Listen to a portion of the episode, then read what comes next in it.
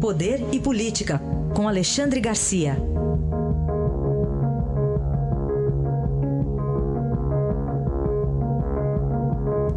Alexandre, bom dia. Bom dia, Raíssen. Começamos aí com o relatório do deputado Bonifácio de Andrada. Para quem esperava até que fosse demorado, enfadonho, até que não demorou, né, Alexandre? Não, foi rápido e também não tinha. A, a denúncia estava fraca mesmo. Eu acho que ontem foi um dia no Supremo e na Câmara para ensinar a seguinte lição: olha, antes de indiciar e antes de denunciar, tem que ter provas. Né? Aí eu lembro que lá no Supremo, já lembrei disso aqui algumas vezes, né? eu assisti o julgamento de Collor Collor foi condenado no Senado por crime de responsabilidade e absolvido no Supremo por crimes comuns. Né? Por quê? Porque não tinha provas. Foi um amontoado de recorte de jornal. Agora a mesma coisa. Né? Facilitou o trabalho do, do relator né?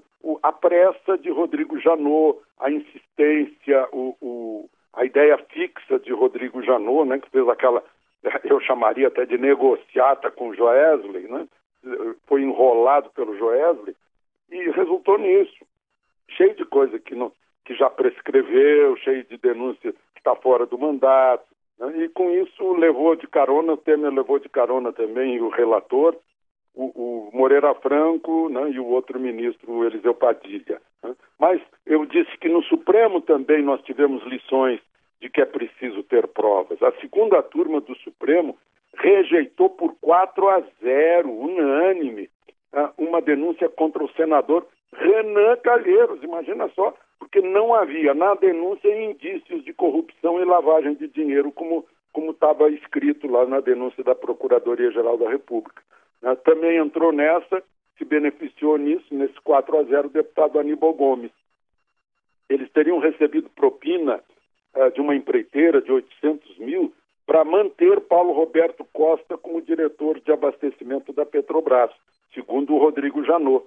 Né? No entanto, não, não, inexiste justa causa, como disse o relator Faquim, o relator da Lava Jato, que foi acompanhado pelos votos de Dias Toffoli, de, de Ricardo Lewandowski e de Gilmar Mendes.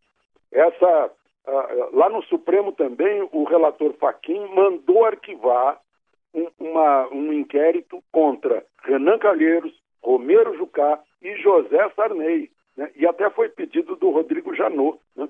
por obstrução à justiça, que seria o seguinte: né? é, conversar sobre um pacto para estancar a sangria.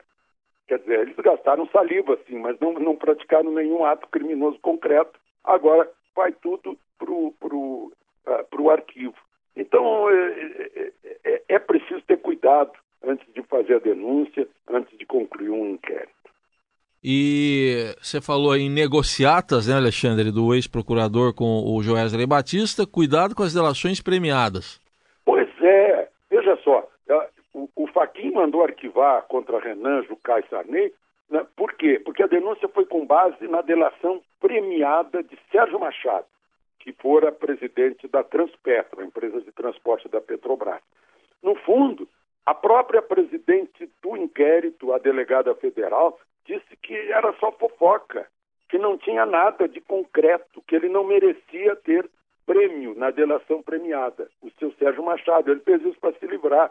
A mesma coisa, esse 4 a 0, que nada encontraram contra Renan e, e o deputado Aníbal Gomes, é outra delação premiada. Alberto Youssef, o, o, o, o Toleiro, né? uh, onde se diz que inexiste justa causa para delação.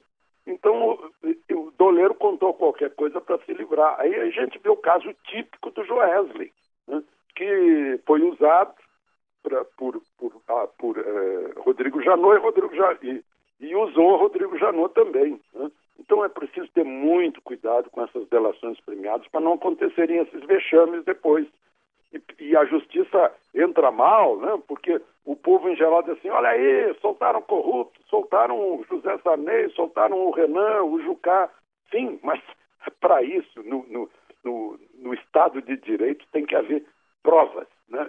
Ou no mínimo indícios contundentes para se, se abrir um inquérito e depois provas para aceitar uma denúncia. E para fechar, Alexandre, e o coração do presidente Temer, hein?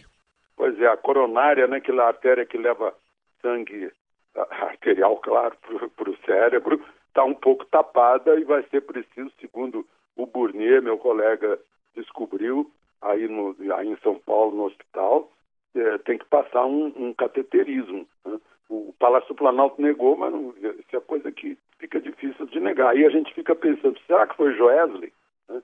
O Joesley lá em maio, e o Rodrigo Janot no pé dele, que acabou dando essa, essa obstruçãozinha, não, obstruçãozinha não, deve ser uma obstrução talvez de maior de 50% se está sendo recomendado um cateterismo. Né? Uh, enfim, teve estrago essa coisa toda. Agora, o estrago maior não foi na coronária do presidente, foi nas coronárias do país. Né? Porque de maio para cá, a gente até maio estava ensaiando uma recuperação, foi para o chão, agora voltou a recuperação e, e, já não se dá mais crédito para essa segunda denúncia do Janot. Né? As pessoas, hoje eu ouvi críticas contra o, o, o relator e tal, mas eu acho que a crítica tem que ir mais atrás Procurador-Geral da República tinha alguma base real para fazer a denúncia? Né? Então é aquela coisa, quis pegar no pé. É, quando viu, não tinha mais flecha. Ele achou que tinha flecha e não tinha. A flecha dele não era eficaz, está tá pegando no, nos pés dele. Né? E acabou dando resultado aí, consequência na coronária do presidente. A análise de Alexandre Garcia, que amanhã estará conosco aqui de volta ao Jornal Eldorado. Obrigado, até amanhã, Alexandre. Até amanhã.